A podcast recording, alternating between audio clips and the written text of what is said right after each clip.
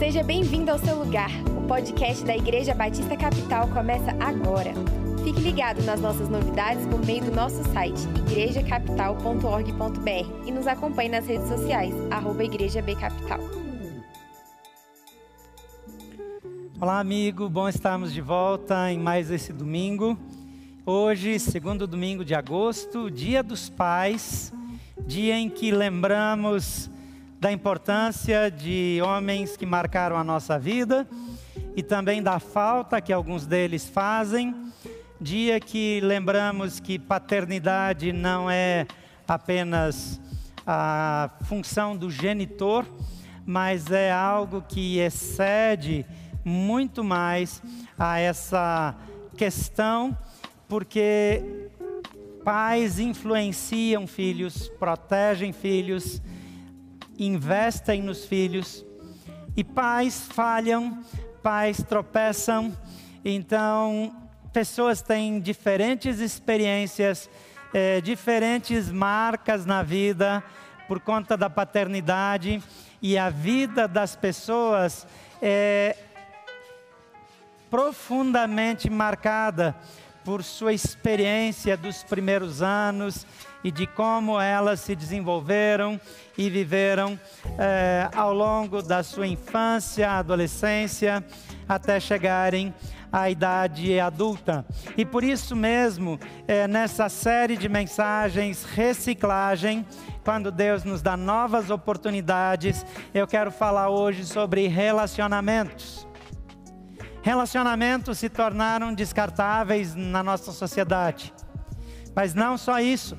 Alguns relacionamentos causaram feridas profundas e tudo que nós queremos é esquecê-los, descartá-los e apagar o seu impacto. Mas mesmo para aquelas pessoas que tiveram graves problemas de relacionamento, seja com o pai, seja com os irmãos, seja com a mãe, seja com amigos que um tempo foram muito importantes, mas que depois se tornaram até quase inimigos. Deus tem novas oportunidades, porque Deus constrói através dos relacionamentos. Deus é um Deus relacional e Deus nos fez seres relacionais. E por isso nós precisamos uns dos outros. E nós precisamos até daqueles que nós optamos em acreditar que não precisávamos mais. Pessoas marcam pessoas. Algumas marcam mais negativamente, outras marcam mais positivamente. Algumas marcam quase que só positivamente, mas também algumas fazem marcas quase que só negativas. Mas precisamos admitir também que a nossa tendência é lembrar mais daquilo que causou dor do que daquilo que nos abençoou. As dores estão mais presentes na nossa memória do que as bênçãos. Então hoje eu quero falar com vocês sobre novas oportunidades no campo dos relacionamentos. E oro para que pais, filhos, maridos, esposas, solteiros, eh, divorciados, viúvos, todos possam ver no relacionamento com Deus a cura para todos os relacionamentos e ver nas frustrações relacionais oportunidades de crescimento e também aproveitar as oportunidades de reconstrução que Deus nos oferece, mesmo naqueles relacionamentos que parecem absolutamente insolúveis. O que é que destrói relacionamentos? Como um relacionamento que já foi muito importante, mas foi destruído por algo sério que afeta de maneira profunda os envolvidos, pode ser restaurado? Existem relacionamentos desfeitos difíceis de serem reciclados. Mas eu quero insistir que em Jesus nós sempre teremos novas oportunidades. E eu quero ler uma parte do que está escrito em Gênesis 37. Eu vou ler alguns versículos e vou pular alguns, então eu peço que você me acompanhe. Gênesis capítulo 37, a partir do versículo 2. Este é o relato de Jacó e sua família. Quando José tinha 17 anos, cuidava dos rebanhos do seu pai. Trabalhava com seus meios irmãos, os filhos de Bila e Zilpa, mulheres de seu pai e contava para seu pai algumas das coisas erradas que seus irmãos faziam. Jacó amava José mais do que qualquer outro de seus filhos, pois José havia nascido quando Jacó era idoso. Por isso, certo dia, Jacó encomendou um presente especial para José, uma linda túnica. Os irmãos de José, por sua vez, o odiavam, pois o pai deles o amava mais do que todos os outros filhos não eram capazes de lhe dizer uma única palavra amigável. Certa noite, José teve um sonho, e quando o contou aos seus irmãos, eles o odiaram ainda mais. Eu vou agora para o versículo 9 e eu vou mudar de versão. Eu estava lendo na NVT, agora eu vou ler na NVI. Pouco depois, José teve outro sonho e mais uma vez contou a seus irmãos: Ouçam, Tive outro sonho, disse ele. O sol e a lua e onze estrelas se curvavam diante de mim. Dessa vez, contou o sonho não apenas aos irmãos, mas também ao pai, que o repreendeu, dizendo: Que sonho é esse? Acaso eu, sua mãe e seus irmãos viremos e nos curvaremos até o chão diante de você? Versículo 12. Pouco depois, os irmãos de José levaram os rebanhos de seu pai para pastar junto a Siquém. Então Jacó disse a José: Seus irmãos estão cuidando das ovelhas em Siquém. Apronte-se e eu o enviarei até elas, até eles. Estou pronto para ir, respondeu José. Vá ver como estão seus irmãos e os rebanhos, disse Jacó, e traga-me notícias deles. E Jacó o enviou, e José viajou de sua casa no vale de Hebron até Siquém. Versículo 18: Quando os irmãos de José o viram, o reconheceram de longe. Antes que ele se aproximasse, planejaram uma forma de matá-lo. Versículo 20: Vamos matá-lo e jogá-lo nessa, numa dessas cisternas. Diremos a nosso pai que um animal selvagem o devorou. Então veremos o que será dos seus sonhos. Mas quando Rubem ouviu o plano, tratou de livrar José não o matemos, disse ele, porque derramar sangue, joguem-no nessa cisterna vazia aqui do deserto e não toquemos nele. Rubem planejava resgatar José e levá-lo de volta ao pai. Assim, quando José chegou, os irmãos lhe arrancaram a linda túnica que ele estava usando, o agarraram e o jogaram na cisterna vazia, ou seja, sem água. Mais tarde, quando se sentaram para comer, viram ao longe uma caravana de camelos vindo em sua direção. Era um grupo de negociantes ismaelitas que transportavam especiarias, bálsamo e mirra de Gileade para o Egito. Judá disse a seus irmãos: O que ganharemos se matarmos nosso irmão e encobrirmos o crime? Em vez de matá-lo, vamos vendê-lo aos negociantes ismaelitas. Afinal, ele é nosso irmão, sangue do nosso sangue. Seus irmãos concordaram.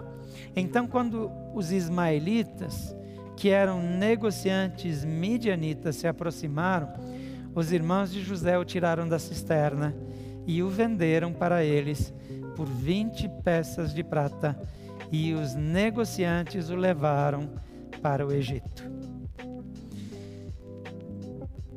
Eu disse que eu ia trocar de versão e acabei lendo na mesma versão, mas o texto é esse, as informações são exatamente as mesmas. O que afastou José emocionalmente de seus irmãos? José tinha um ambiente que favorecia o nascimento, o surgimento de rusgas, de problemas e até de inimizade. Uma das coisas é que o pai tinha predileção por José. Isso ficava claro para os outros. Muitos pais têm predileção por um filho, mas pensam que os outros não percebem. Mas sabe, isso fica muito claro para os filhos. É lógico que tem filhos que, por causa da sua instabilidade emocional, sempre acham que o pai gosta mais de outro irmão do que deles. Agora, isso é privilégio de quem tem pais. Porque alguns foram gerados e abandonados, alguns perderam os pais porque morreram, alguns foram criados é, por tios, por parentes, alguns é, cresceram num ambiente hostil, alguns é, cresceram em orfanatos. Aqui tem a história de uma família, uma família padrão da época, onde a inimizade cresce e os relacionamentos são afetados a ponto de haver um ódio que gerou disposição de assassinato entre os irmãos. Então, o que afastou emocionalmente José e seus irmãos? Em primeiro lugar, o que eu já mencionei, o tratamento diferenciado dispensado a José pelo seu pai. No versículo 37, 3 e 4 diz isso: que Jacó amava José mais do que qualquer outro dos seus filhos. Pois José havia nascido quando Jacó era idoso, e por isso, certo dia, Jacó encomendou um presente especial para José uma linda túnica. E os irmãos de José, por sua vez, o odiavam, pois o pai deles o amava mais do que os outros filhos e não eram capazes de lhe de dizer uma palavra amigável, uma única palavra amigável. Já tinha problema. E o pai ainda o presenteia sem disfarçar, ainda enche ele de privilégios. Isso não aconteceu só com José. Mas isso foi uma das causas. Esse tratamento diferenciado gerou afastamento. A segunda coisa que gerou esse afastamento e que afastou José e os irmãos emocionalmente foi a imaturidade de José. Veja o versículo 5 do capítulo 37. Certa noite José teve um sonho e quando contou a seus irmãos, eles odiaram ainda mais. Versículo 9: Pouco tempo depois, José teve outro sonho e mais uma vez contou aos seus irmãos: Ouçam, eu tive outro sonho, disse ele: o sol, a lua e as estrelas se curvavam diante de mim. O primeiro sonho de José, ele tem a, o sonho de que feixes de trigo no campo, é, é, ele está no campo com os irmãos, colhendo e, e fazendo feixes de trigo, e os feixes de trigo que os irmãos fazem se curvam diante do feixe de trigo que ele faz, que ele amarra. Depois, ele sonha que o sol, a lua e as estrelas, no número de estrelas que são os seus irmãos, se curvam diante dele. Bom, uma coisa é ter um sonho assim. Outra coisa é contar um sonho assim, num ambiente familiar, que já está afetado pela predileção do pai por esse filho em particular. Muitas pessoas não percebem a diferença de tratamento que um filho recebe em casa. Mas normalmente, quando há predileção de um filho, só quem não percebe claramente a diferença é o tal do filho predileto. Eu sei que muitos de vocês foram filhos prediletos, mas eu sei também que muitos de vocês têm feridas e dores na vida e problemas emocionais até hoje, porque outro filho teve mais atenção, mais amor, mais presentes, mais declarações e demonstrações de afeto. Muitos de vocês foram esquecidos, negligenciados, e se não foram negligenciados, pelo menos tiveram menos. E o ser humano, ele é um ser que compara. E por conta dessas comparações, surge amargura, sentimento de baixa autoestima e tantas outras feridas que aparecem na vida de alguém por conta do tratamento diferenciado em família. Às vezes nós julgamos os irmãos de José pelas atitudes agressivas, injustas contra José. Mas somente quem sofre distinção, discriminação em casa, sabe a dor que pode surgir no coração de alguém que é preterido. Então, duas coisas já vimos aqui que afastou José e seus irmãos: o tratamento diferenciado, a imaturidade de José, em terceiro lugar, o ciúme e a falta de caráter dos seus irmãos porque o fato de eu ser machucado não me obriga a ficar enciumado. E ainda que eu tenha ciúmes e dor por causa do tratamento diferenciado, se eu tenho caráter, eu não vou ser tão hostil quanto os irmãos de José se tornaram. Em Gênesis 37, é, de 18 a 20, diz que quando os irmãos o viram, eles falaram: Ah, lá vem o sonhador, vamos acabar com ele. E no versículo 23 e 24 diz que quando ele chegou, eles arrancaram a túnica. A primeira coisa, eles arrancaram aquela túnica. Porque aquela túnica, toda vez que eles olhavam para ela, alimentava a amargura no coração. Porque Jacó não teve sabedoria. José não teve sabedoria e foi para lá com a túnica. E os irmãos não tinham caráter, então eles queriam matá-lo. O que destruiu relacionamentos importantes na sua vida? O que afastou você de seu pai, da sua mãe, ou do seu filho, da sua filha, ou do seu irmão, da sua irmã? O que marcou negativamente a sua vida? De que maneira Deus dá novas oportunidades por meio de relacionamentos destruídos e para os relacionamentos destruídos?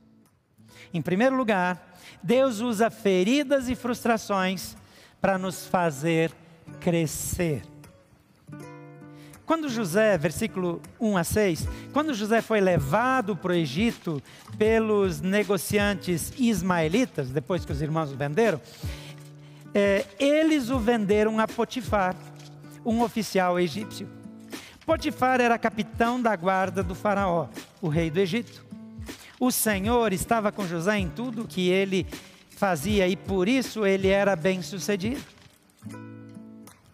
E o texto diz assim: O Senhor estava com José, por isso ele era bem-sucedido em tudo que fazia no serviço da casa do seu senhor egípcio. Potifar percebeu que o Senhor estava com José e lhe dava sucesso em tudo que fazia.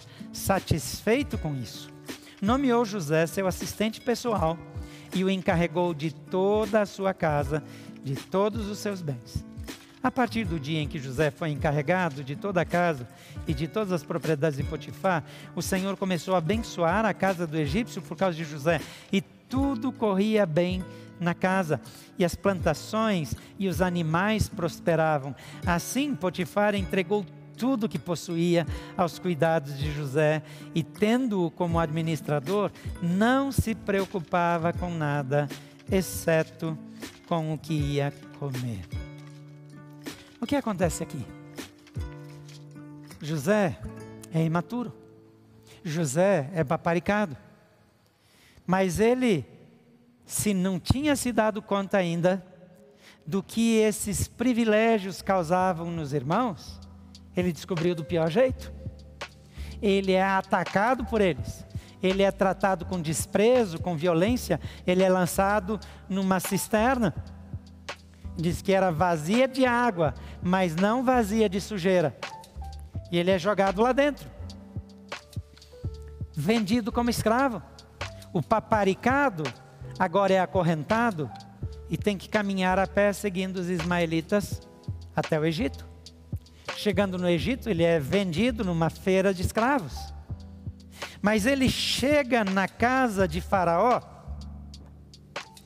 e ele desenvolve responsabilidade, ele cresce, ele se torna administrador, ele vê Deus abençoando, porque Deus usa feridas e frustrações para abrir oportunidades, para dar novas condições para que eu cresça nas áreas que eu jamais cresceria sem frustrações e problemas. Toda frustração e toda dor, todo problema relacional tem potencial de me fazer crescer, mas a minha reação determina se eu vou crescer e ganhar com isso ou se aquela dor vai me aprisionar e marcar negativamente a minha vida. Segunda coisa, Deus usa feridas e frustrações para forjar o nosso caráter e produzir maturidade.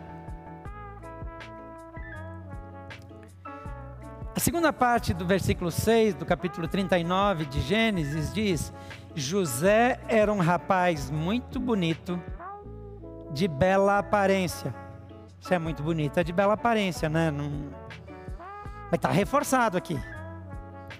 Está bem claro, para ninguém ter dúvida, que ele era bonitão e que ele chamava atenção, que as pessoas o percebiam. E logo a esposa de Potifar começou a olhar para ele com desejo. Venha, deite-se comigo, ordenou ela. José recusou e disse: Meu senhor me confiou todos os bens da sua casa e não precisa se preocupar com nada. Ninguém aqui tem mais autoridade do que eu. Ele não me negou coisa alguma, exceto a senhora, pois é mulher dele. Como poderia eu cometer tamanha maldade? Estaria pecando contra Deus. A mulher continuava a assediar José diariamente, mas ele se recusava a deitar-se com ela. Certo dia, porém, quando José entrou para fazer o seu trabalho, não havia mais ninguém na casa e ela, aproximou, ela se aproximou, agarrou-o pelo manto e exigiu: Venha, deite-se comigo. José se desvencilhou e fugiu da casa mas o manto ficou na mão da mulher. Quando ela viu que José tinha fugido, é, mas que o manto havia ficado na mão dela, chamou seus servos. Vejam, disse ela, meu marido trouxe esse escravo hebreu para nos fazer de bobos. Ele entrou no meu quarto para me violentar, mas eu gritei. Quando ele me ouviu gritar, saiu correndo e escapou, mas largou seu manto comigo. Quando ela largou ela guardou o manto até o marido voltar para casa. Então contou-lhe sua versão da história. O escravo hebreu que você trouxe para nossa casa tentou aproveitar-se de mim, disse ela. Mas quando eu gritei, ele saiu correndo e largou seu manto comigo. Ao ouvir a mulher contar como José a havia tratado, Potifar se enfureceu, pegou José e o lançou na prisão, onde ficam os prisioneiros do rei. Ali José permaneceu, mas o Senhor estava com ele na prisão e o tratou com bondade. Fez José conquistar a simpatia do carcereiro, que em pouco tempo encarregou José de todos os outros presos e de todas as tarefas da prisão.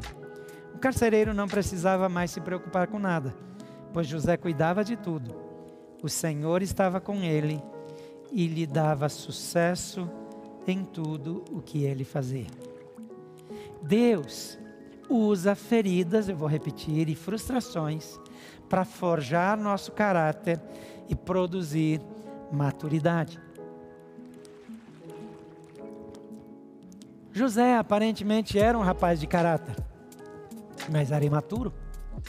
Demonstrou imaturidade na maneira como contou os sonhos para os irmãos, na maneira como ele é, lidou com os irmãos que estavam irritados com ele. Mas mesmo assim ele sofre injustiça. Os irmãos o ferem, o frustram. Então ele, quando chega agora como escravo, ele já aprendeu várias coisas. e ele se comporta com mais maturidade. E dessa vez é a esposa de Potifar que começa a assediá-lo. E ela o pressiona, o texto diz, todos os dias. Nesse dia em particular, quando não tinha ninguém, ela cria uma situação mais delicada, mais difícil. Eu não sei se ela ficou sem roupa e o agarrou, eu não sei como é que eh, se fazia esse tipo de coisa naquela época, mas o fato é que, como José não conseguia sair de perto, ela se agarrou à túnica dele, ele deixa a túnica para trás, ela está tentando tirar a roupa dele, ele deixa a túnica para trás e foge. Agora, essa mulher se sente não só rejeitada por alguém que tem medo de ser desleal com seu senhor, mas também rejeitada fisicamente como mulher. E ela passa a ter raiva dele. E não sei se por medo ou se como simplesmente como vingança, ela cria uma história. E José, inocentemente, injustamente, vai parar na prisão. Como é que um de nós reagiria com tanta injustiça? A maioria de nós entra em depressão e começa a murmurar e, e a lamentar-se e paralisa na vida com situações menos graves, com menos injustiça do que essa. Mas algumas pessoas sofreram violência sexual, depois foram acusadas de provocar a violência. Algumas pessoas sabem o que é sofrer assédio diário e tentar resistir, e depois ser injusta e cruelmente acusado de provocar isso. Que dor uma situação dessa pode causar que constrangimento.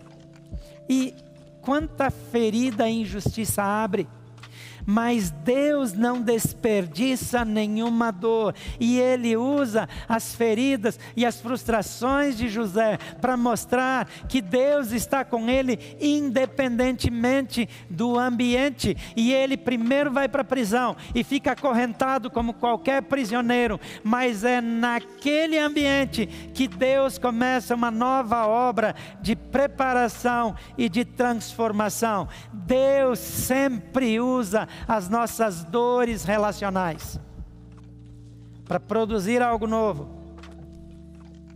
e para criar oportunidades. Deus queria formar José. Deus queria usar José para transformar e garantir o futuro da sua família. Mas para isso, ele também precisaria reconstruir o relacionamento partido entre José e sua família.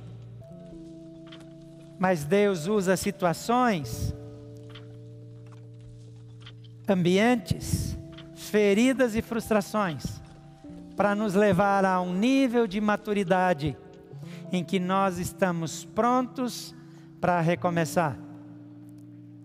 Ninguém, nenhuma pessoa, ninguém imaturo é capaz de admitir restaurar um relacionamento que tenha sofrido o nível de desgaste que o relacionamento de José e seus irmãos sofreu.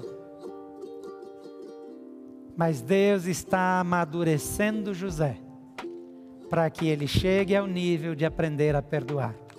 E a terceira coisa que Deus faz a terceira maneira, a terceira via através da qual Deus usa as eh, Deus dá novas oportunidades por meio de relacionamentos destruídos é, é para nos reconstruir e para recomeçar é que Ele intencionalmente ele produz, ele usa o improvável para nos dar a maior oportunidade. O versículo 1 a 14 de Gênesis 41, diz que depois de dois anos e meio na prisão, dois homens foram presos, servos de Faraó, e eles tiveram sonhos, e Deus deu a José a interpretação desses sonhos. E um deles foi morto, eh, e outro foi eh, liberto.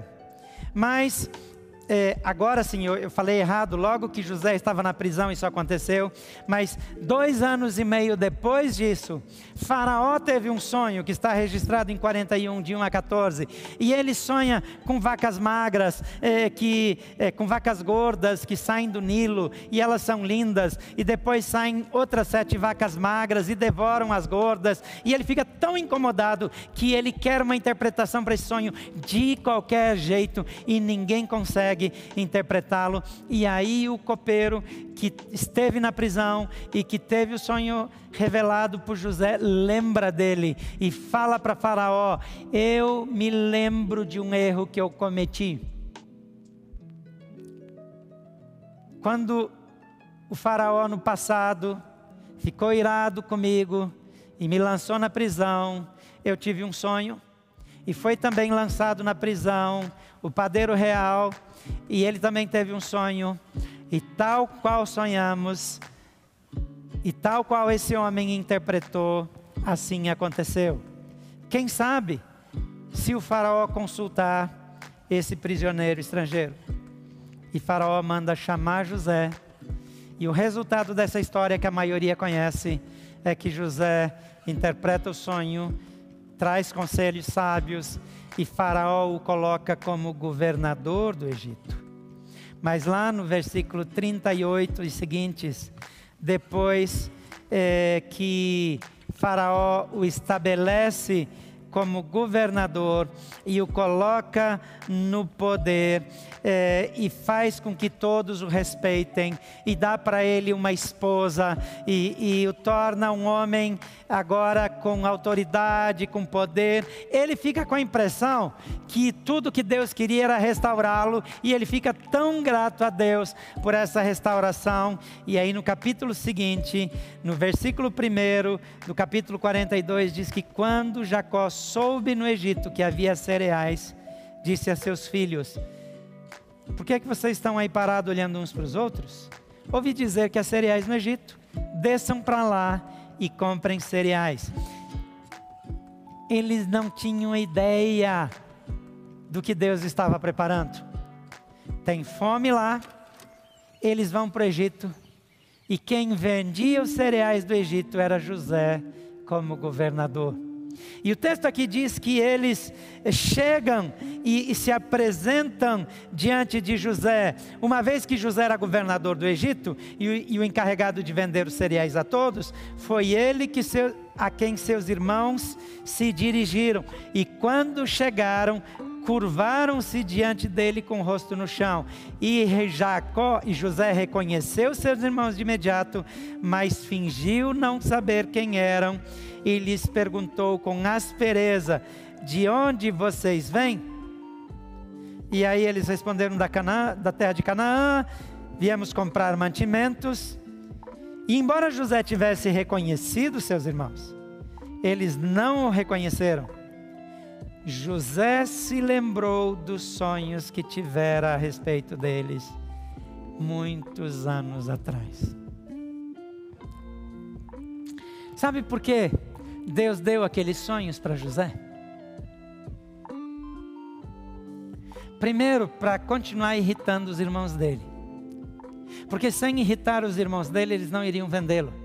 E sem vendê-lo, ele não passaria na casa de Potifar, não iria para a prisão, não seria formado, não seria desenvolvido como foi e não terminaria sendo governador do Egito.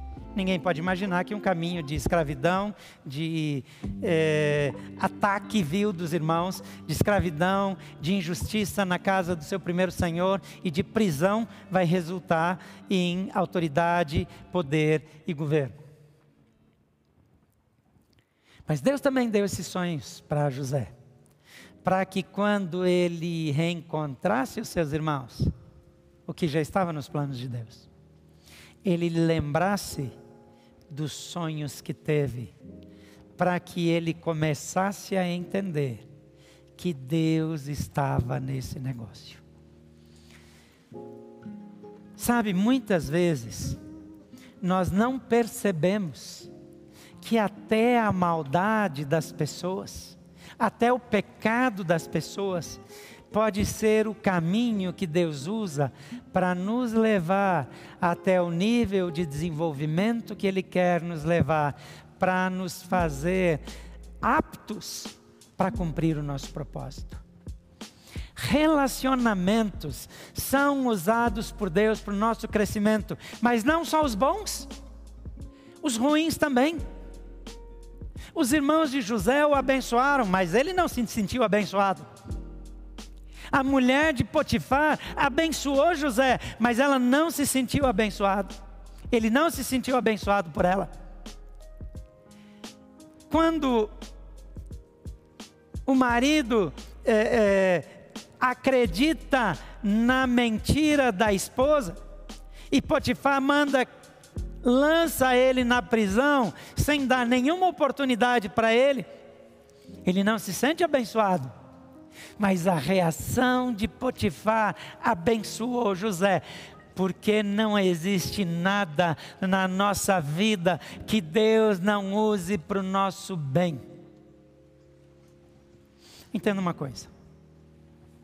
Eu não estou dizendo que a maldade dos irmãos de José foi obra divina.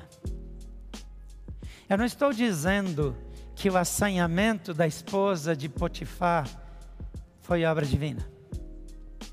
Cada um é responsável pelo seu pecado e cada um responde por aquilo que faz nos seus relacionamentos. A maneira como você trata alguém, Deus vai cobrar de você. Mas olha aqui para mim se você é alvo de injustiça, ou da maldade, ou, ou, da discriminação de alguém, e isso fere você, se você confiar em Deus, até mesmo a maldade intencionada contra você se tornará em bem. Quando finalmente José se revela aos seus irmãos, se você ler essa história, você vai ver de José declarando isso: o mal que vocês intencionaram fazer contra mim, Deus transformou em bem. Pensa um pouco nas injustiças que você sofreu. Pensa um pouco nas feridas que estão presentes na sua vida. Creia que se você for fiel a Deus, se você for fiel e andar com o Senhor, um dia você poderá dizer: o mal que intencionaram fazer contra mim transformou-se em bem.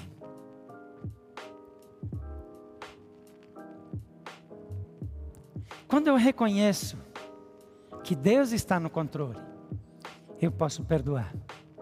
Eu posso recomeçar um relacionamento partido porque eu sei que Deus é justo juiz, e é Ele, não eu, que vou pagar pelo que fiz.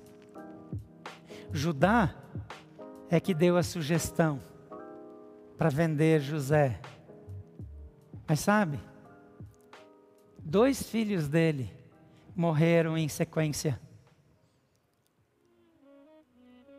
Um se casou, ele tinha o coração ruim e Deus matou. E aí Deus é, havia instruído que quando o irmão morre, não deixa descendente, o outro tem que casar e ter um filho pelo irmão que morreu. Ele mandou o segundo filho casar com a viúva. E ele impedia ela de ficar grávida. Então Deus viu aquela maldade e também o puniu e também o matou. Os dois morreram. Mas o pai sente o que significa perder um filho. Cada um dos irmãos de José pagou o preço. E Deus foi tratando com eles. Deus trata com quem errou contra você. Mas se você não perdoa, você impede que o propósito de Deus se cumpra em sua vida. Então eu quero encorajá-lo a confiar em Deus, a esperar em Deus, a depender de Deus e a viver somente firme no propósito que Ele tem para a sua vida. Eu quero orar por você que se sentiu rejeitado, por você que até machucou alguém porque estava ferido. E eu quero encorajá-lo a colocar isso diante de Deus agora mesmo. Senhor Jesus, relacionamentos ferem. Relacionamentos machucam pessoas. Mas relacionamentos também trazem cura e restauração. E a paz aqui nos acompanhando nesse domingo, que sofreram dores por causa das atitudes dos seus filhos, mas a paz que foram machucados pelos seus pais ou por aqueles que tiveram esse papel na sua vida e que não tiveram recursos, não aprenderam a amar e dar amor e só conseguiram entregar algo que feriu seus próprios filhos. E com a reação dos filhos foram feridos de volta.